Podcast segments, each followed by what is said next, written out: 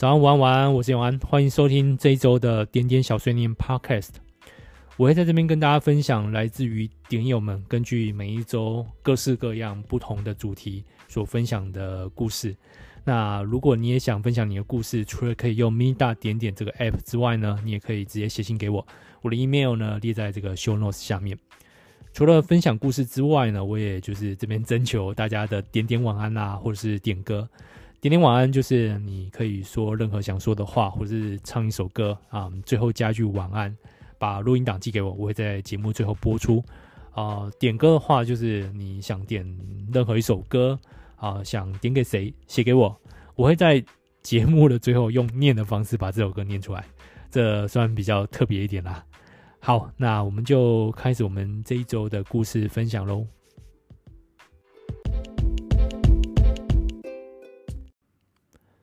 这周要跟大家分享故事的主题呢，是最近一次在网络上搜寻什么资料？为什么？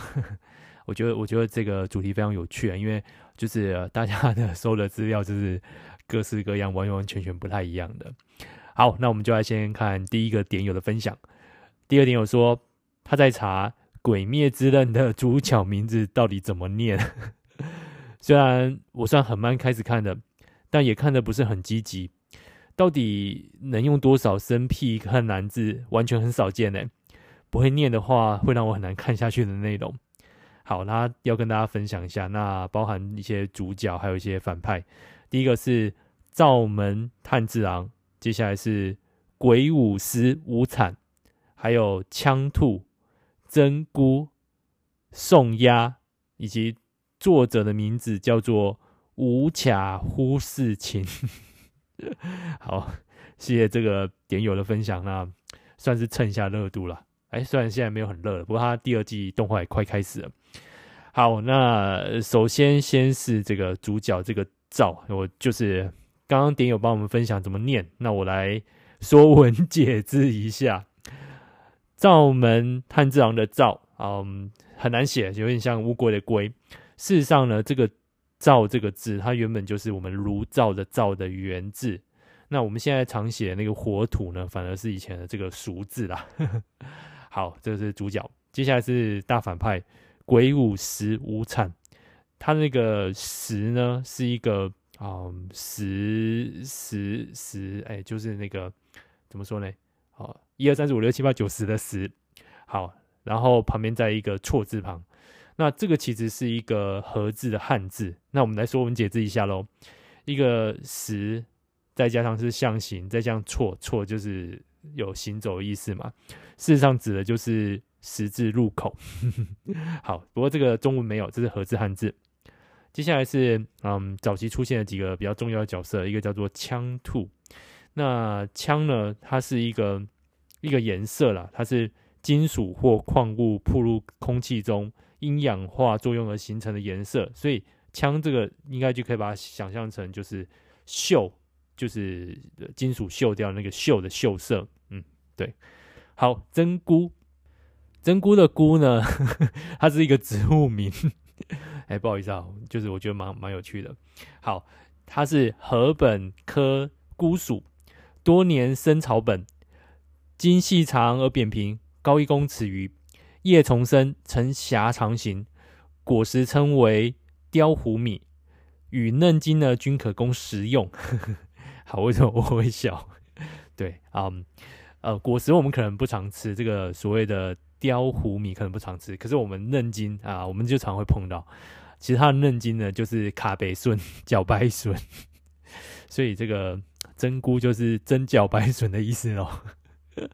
啊，这个我可能是过多解释，因为这个“菇”这个字在啊、中国大陆那边可能会呃跟我们一般吃那个啊、香菇的那个“菇”可能是同个字这样的。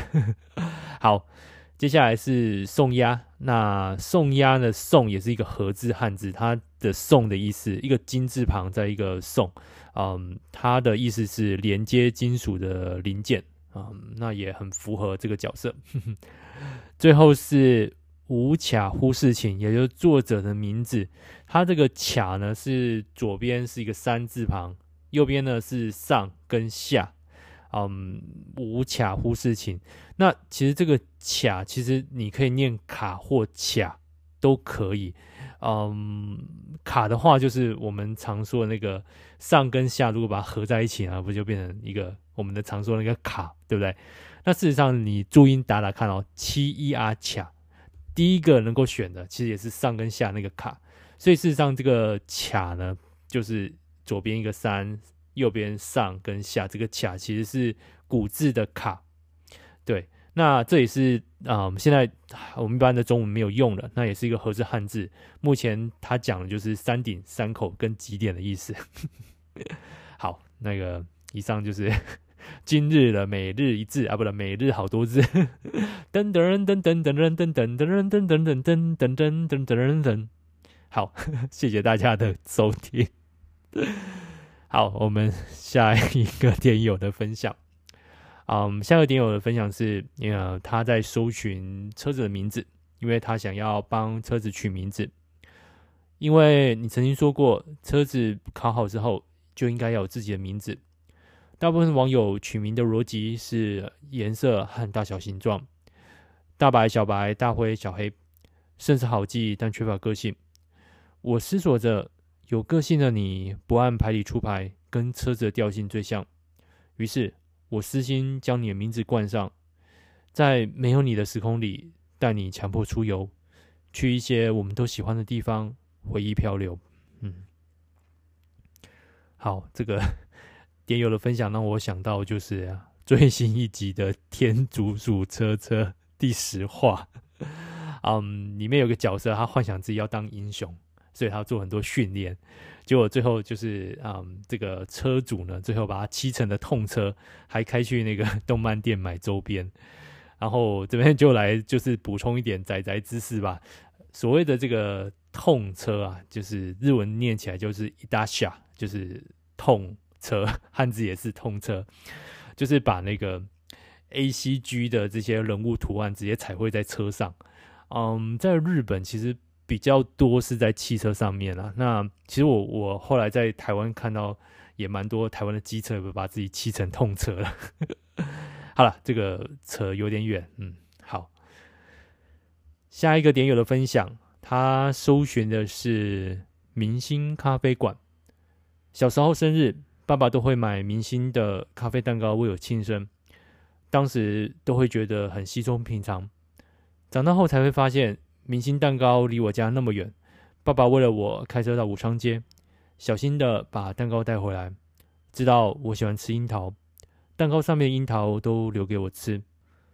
明星的咖啡蛋糕是我吃过最好吃的蛋糕，尤其冰过之后，奶油都会变硬，入口即化，吃的满是美味给回忆。长大之后，经过蛋糕店上有咖啡厅，所以一直想去尝尝。昨天经过，便尝了一下，有机会可以去买回忆。好，这个蛋糕就是嗯，这个明星咖啡馆，它的蛋糕其实算是蛮特别的。我也就是跟着这位点友再去查一下。那它的蛋糕呢，是嗯全台第一个巧克力蛋糕，呵 呵在一九六零年呢，嗯，简维锦即俄罗斯人曾经明星。但接手那一天呢，发现做面包蛋糕的师傅都走了。简维锦以有事不要怕事的心态，打越洋电话到香港，请朋友找了制作蛋糕的书，就这样一端说一端抄，做出全台湾第一个巧克力蛋糕蛋糕塔。有趣的是，当时的社会认为黑色不吉祥，但巧克力的滋味让大家无法抗拒，广受好评，更让附近的蛋糕店相继效仿制作巧克力蛋糕。明星的多层蛋糕塔更被誉为总统蛋糕，是历任总统达官显要派对上的气派美味。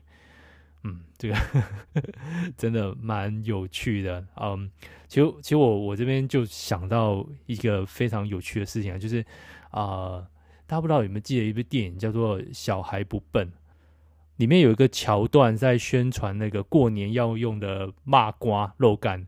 呃，我记得当时请的就是不同的就是行销团队，其中里面有一个行销团队为了要嗯做一点比较时尚，而且比较嗯就是比较年轻化的一个包装。那那个团队都是就是不是华人，对，所以嗯，最后做出来这个包装是全黑的。所以电影里面那个很传统的麻瓜厂就是非常的无法接受。这也让我想象真的是嗯。非常非常的特别啊！就是你看，一九六零到现在，所以嗯，我们的整个社会的观念改变很多。现在其实你知道吗？像嗯，举举例来说啊、我们在包装咖啡，好了，就是便利商店咖啡都会用黑色来代表比较嗯比较高一个等级的精品咖啡，反而会用黑色包装。对，所以整个整个嗯想法真的是改变改变非常非常的多。好。不过，相信这个蛋糕的那个滋味可能都还没有变，大家可以去啊、试试看。因为他这么讲，也真的让我很想去啊、试试看这个明星咖啡馆的巧克力蛋糕。嗯、有机会也会去买。好，我们看下一个啊、嗯、点友的分享，他查的是科技冷漠。他说，突然间有点怀念起 MSN，那时候的我们没有四 G。手机和通讯软体没有那么普遍，想要不花电话费的用网络联系，只能等到下课后回家使用电脑，频繁的用 MSN 来聊天谈心。等待这件事成了一种隐隐约约喜悦的期盼。一回到家，MSN 那头代表着他的灯号亮起时，他也就在了，你就可以等等等他。若不想理你，你也知晓了。就能透透过隔天百日再度沉淀自己，步调虽缓，却不至于焦急。现在的手机能够连上网络，雪片般的资讯冲击着我们。想要找到一个人，除了电话，多了太多的管道，你永远不会知道，彼端的他是正为了生活汲汲营营，还是并不忙碌而不愿意面对你。此时的等待混杂了不确定，却成了一种焦虑。更不用说见面后的各自划手机了。MSN 大约在二零一三还是一四年收了，许多小伙伴的联络方式也在那时一起消失。偶尔还是会想起那时候的自己。放了学，打开电脑，先看看你，看看你放在 MSN 上的状态，看看是不是大家又改了名。走了那么长一段时间，只是偶尔想起。那个人传讯来的声音，等等等，是你吗？好，那我们先一起来听等等等好了。听一次好像还不太够，好，再听一次。哈哈。好，这个真的是很怀念的声音，因为嗯，听这个点友这么描述，我突然之间非常怀念之前的那个噔噔噔的状态，所以嗯，刚好网络上刚好找到这个，就是有有一个，就是大家有有人从那个原本的 MSN 上面去把之前的这个录音档把 把它就是存下来，所以嗯，我就把它给抓下来了。好，如果你也想要这个话，可以写信来，我就是到时候再分享给你。嗯，对，这个等等等这件事情，真的让我想到，嗯，其实 MSN 也是，嗯，不知道这个我们点友应该蛮多有接触那个时代的。其实，其实蛮好奇的一件事情就是，我们可以发现，其实 MSN 这个这个这个软体，其实你说跟现在 Line 有什么最决定性的差异吗？其实，如果就基本功能面来讲啊，我只能说就是那个贴图可能是稍微有一点点非常不同的地方。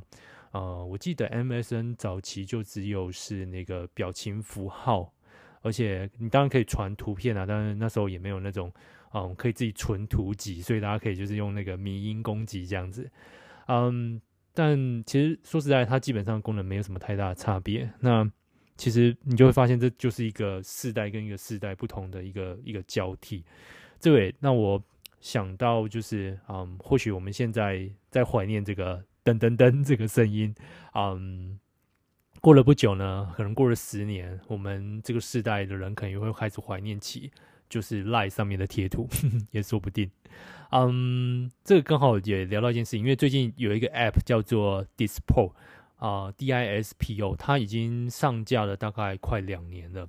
它其实最早是一个模拟底片相机的啊、App，就是你在上面拍完照啊、你不能够修图，那你也不能够做什么任何的其他的编辑，嗯、加字啊什么都不行啊、唯一的条件就是你可能要到隔天才能够看到你今天拍的照片，就有点像我们之前啊、拍完照之后要去洗底片那种感觉。嗯，最近它其实又突然爆红了，原因是什么？因为它最近加了一个社交功能在里面。啊、呃，他用了就是也是 用邀请码的方式邀请一些限制的人进去使用这个功能。嗯，其实他想要这个 Dispo 的 App，他想要探索一件事情，就是我们目前的社群网络去分享照片这个行为，是否已经影响到我们原本的用意了？因为我们现在可能很在意的是，拍完照之后要修图，要上一些特效，然后我们期待的是上传到社群网络之后。所得到的回馈，按赞啊，有很多人的 comment，但啊，我们原本拍照的动力到底是为了什么？难道是为了这些赞吗？还是另外一层含义是，你想让当时的活动，想让线下当时的一个情况，把它做一个记录，把它凝结在这个画面里面？这是不是我们原本拍照的动机之一呢？对，所以嗯，他。Dispose 的团队就在上面跟大家讨论了一下，就是这件事情。对，所以嗯，当然有些人开始会觉得说，哦，这种方式真的会让我就是更能够享受当下。我在吃饭的时候，我在任何一个聚会的时候，嗯，拍照只是辅助我去记录下这个事情，而不是去影响到我去参与这整个活动。嗯，这很难说。有些人说这是又是下一个世代的 social network 想做的事情，就是啊，过去我们有什么 anti Facebook、anti Twitter、anti 什么什么什么的，那我们 Instagram 也占据了我们将近五年、十年的时间了。嗯，接下来是不是有一个叫做 anti Instagram 的社群媒体会出现呢？对，这是一个讨论。但我我自己是觉得，就是当然这个讨论有点太过了，而且我也觉得。你去试用 Dispo，我倒觉得蛮难去接受那个概念的。即使是我有经历过那个底片时代的人，因为我我拿到手机，我当下的一个想法就是一个即时的一个讯息的传递，在上面去模拟这个就是非即时讯息传递，真的有一点嗯嗯怎么说呢？很难去接受。嗯，如果大家想要就是试用的话，也可以写信给我。目前是在里面，所以可以邀请一些人进来试用。对，好。我们再来看下一个点友的分享吧。下一个点友他说他在查的是查物之道。说真的，整个嘉义往阿里山的路上真的有不少登山步道，竹崎、梅山、瑞里，有不少环境优美的步道，可以看得到瀑布、茶园、云海。而茶屋之道就是一个一个路不难走，又可以看得到茶园与云海的好地方。而且就算没有车的人，也可以坐公车（括号台湾好行）。到达登山步道的入口。虽然说台湾的大众运输没有其他先进大城市的发达，但是在乡下却有不少人情味的司机，支撑着整个台湾的美好。OK，那就是看到这位点友分享茶物之道跟台湾好行啊，就是哦、我也跟再查了一下，就是大家可以去做那个阿里山 A 线或阿里山 B 线的台湾好行。A 线呢是从高铁出发，B 线呢是台铁出发。你可以上车之后，在编号第十号的石造站下车。呃，石造这个站附近就有很多很多步道群，就包含刚刚讲到的茶之道、物之道，还有云之道、霞之道、阴之道以及爱之道。好，这个好像在念什么一样。对，所以那边有很多步道群，大家可以去走走。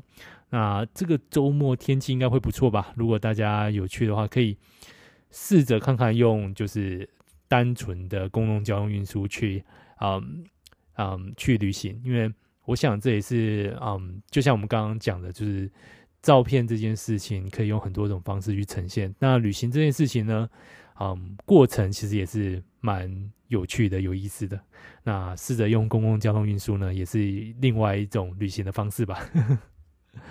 好，我们再来看下一个点友的分享。嗯，下一个点友他在查的叫做 C 旅行社交，而且他说他就是 C 旅行社交。嗯，他没有在解释 C 旅行社交是什么，所以我问了他，那自己也查一下。嗯，他后来跟我说，这个 Siri 型社交呢，就是有问必答，但不会主动找你。就是我们常会说，Hey Siri，就是啊，给我们一个一个答案什么的，所以有问必答。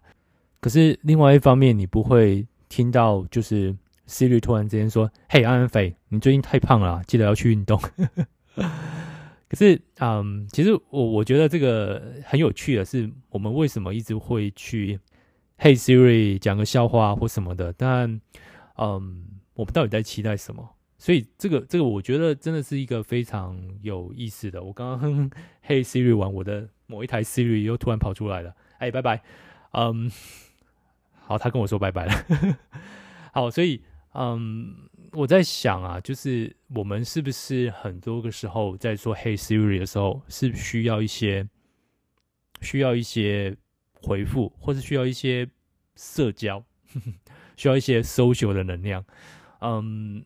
啊、呃，我我常会觉得，就是大家有发现一个现象，就是会也跟我分享，就是在用 Minida 点点的 App 的人，有时候打开的时候会看到今天的这个主题，突然之间很很 shock，很就是 touch，就是你你会你会就是突然之间很被这个题目给深深的嗯激发出你的想法，因为可能跟你当下有些事情会非常非常嗯符合。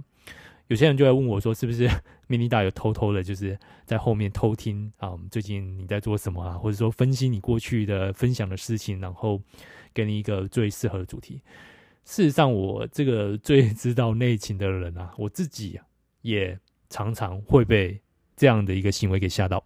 突然之间打开啊，这个题目就是非常符合我现在想要分享的事情。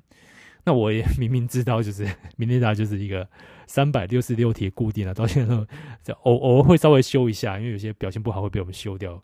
嗯，可是基本上它就是一个固定的。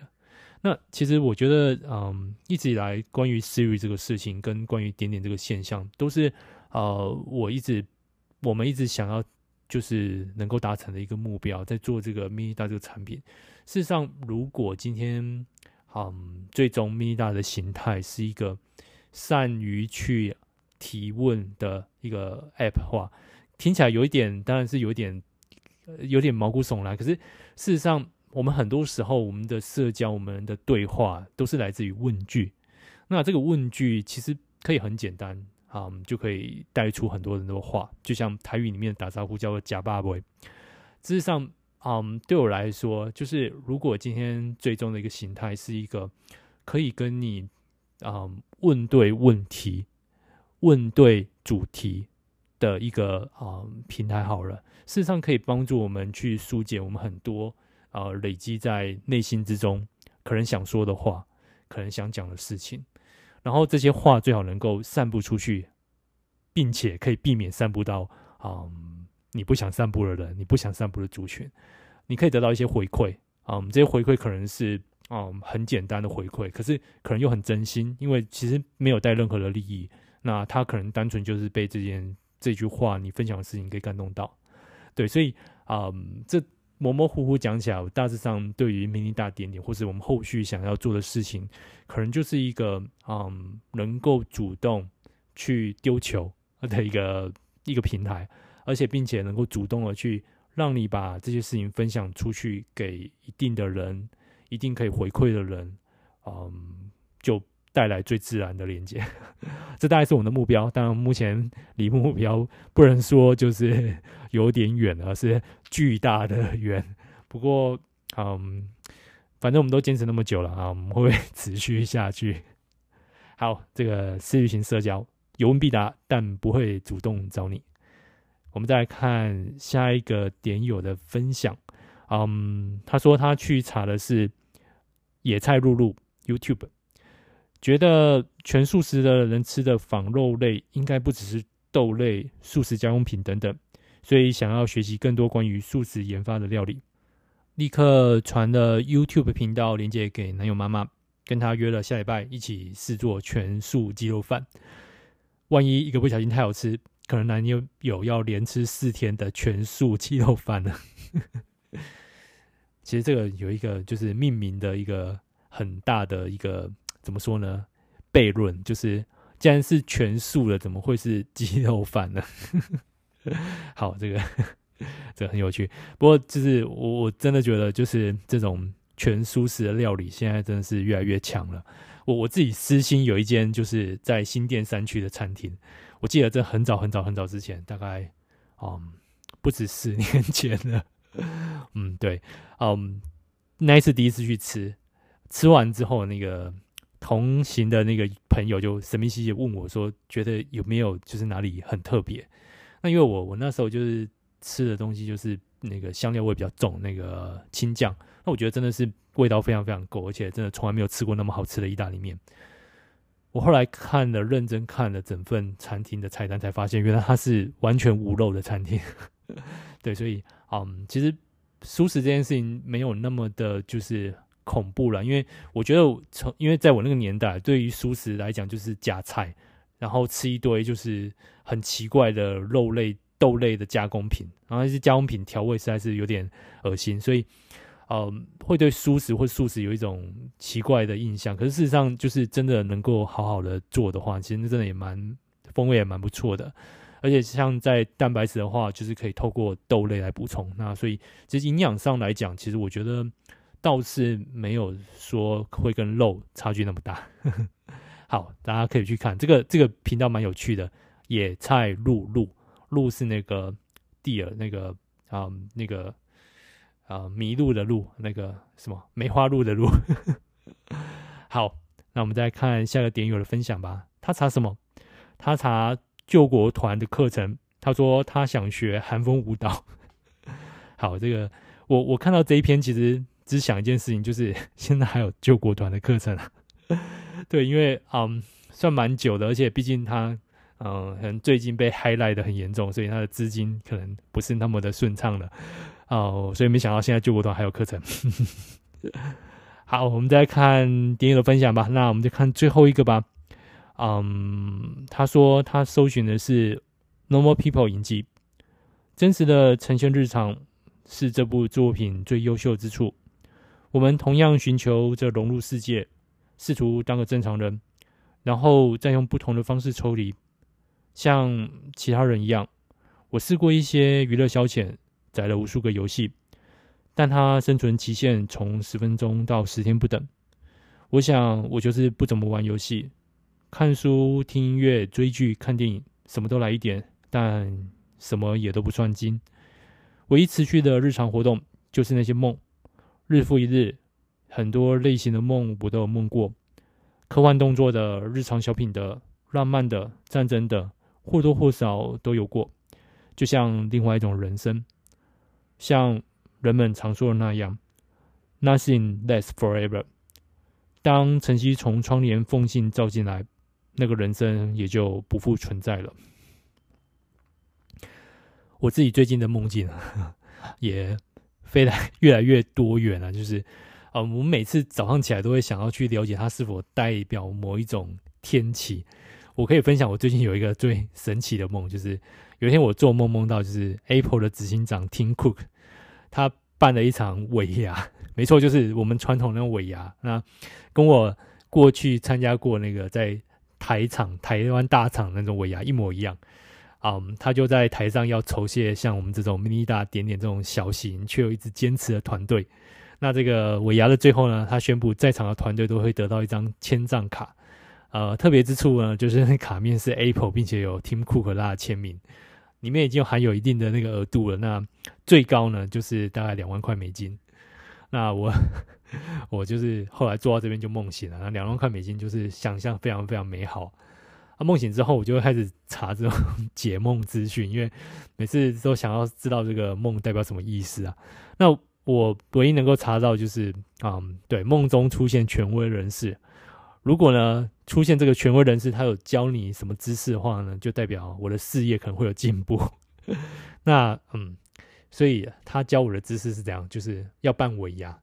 所以呢，我应该是要办个尾牙来酬谢点友嘛，就代表这个我们之后会有进步喽。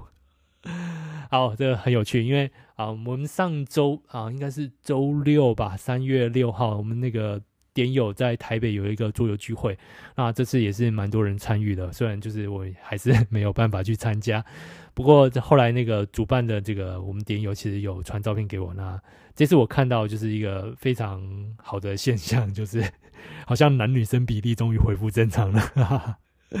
那因为之前啊，我们过年前小小年夜那一天，我们有开 Clubhouse，其实我有聊到这一场，嗯，就是这个聚会，那也不少人也有去。嗯，好，这个很高兴大家可以在就是实际的见面。那其实其实嗯，后来大家就在聊说，我们下一次就是怎么办这个点友聚会。那我觉得有个概念不错，就是嗯，或许啊，我不知道有没有适合的场地啊，就是其实可以大家一起来吃东西。那这吃东西可能去找一个有嗯烹调的地方，大家可以来就是嗯来端上自己的拿手菜啊。那我觉得这个也蛮有趣的。那可再找找吧，因为我记得。最近有些场地是类似那种共享厨房，可以让大家有这样的一个机会。对，所以嗯，或许我们之后的聚会，以后如果我们就是点点，我们这边可以自己办的话，可以朝着类似这种方式来办。嗯，好，那 今天所有点点的故事分享就到这边啦。那大家如果觉得点点小碎念还算有趣，还算。啊、晚上听得可以睡得着的话，记得一定要在就是各大 Podcast 平台上面追踪我们，也留好评给我们。我们在各大 Podcast 平台，像 Apple、Google Podcast、Spotify 或是 KK Bus，只要搜寻 M I N I D O T 就可以了。好，那我们今天故事就分享到这边喽。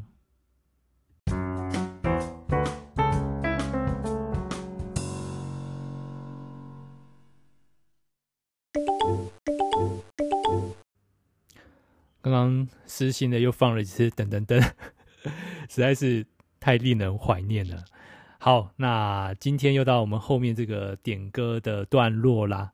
嗯，今天这个点歌就是也刚好非常有趣啊，因为我们刚刚有聊到一九六零，那就是来自于 Flux 的《来自一九六零》这首歌啊。Flux 是台湾的一个乐团，不过好像好久没有就是有新的歌了。F L U X Flux。来自一九六零，点歌的人呢是噔噔噔，他想跟未来人说：“你是否想我了呢？想知道你最后的 MSN 状态是什么呢？有一天我们会再见面的，你认得出来你原本的模样吗？还是你想要知道一九六零明星咖啡馆巧克力蛋糕的滋味呢？” 好，那我们就一起来听这一首 Flux 的。来自一九六零。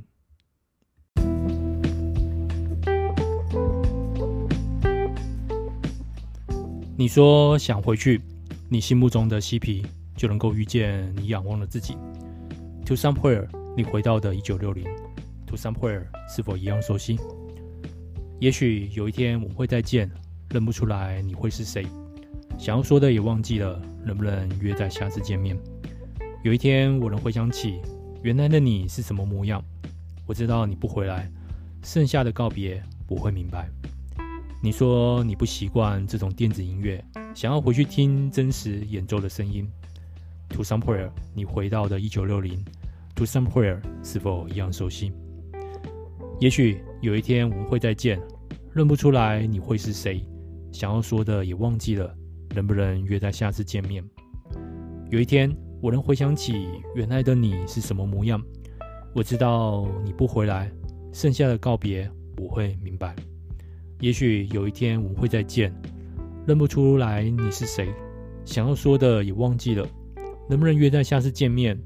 有一天我能回想起原来的你是什么模样，我知道你不回来，剩下的告别我会明白。其实我也想要跟你回到你的一九六零。其实我也想要跟你回到你的一九六零。其实我也想要跟你回到你的一九六零。其实我也想要跟你回到你的一九六零。也许有一天我们会再见，认不出来你会是谁，想要说的也忘记了，能不能约在下次见面？有一天我能回想起原来的你是什么模样，我知道你不回来，剩下的告别我会明白。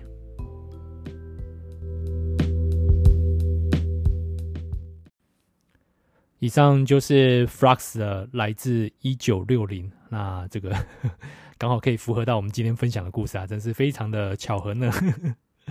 好了，那我在这边还是长期的征求大家的点点晚安啊，随便啊，想要说什么话，想要唱什么歌，最后加一句晚安给我们，录个音寄给我，或者是你想点歌，绝对没问题，跟我说你想点什么歌，要给谁，我就会在最后这段节目里面念出来。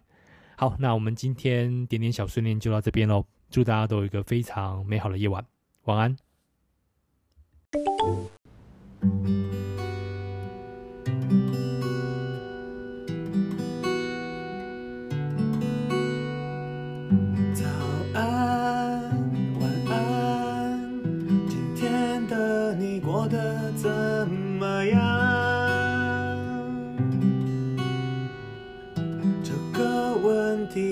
什么？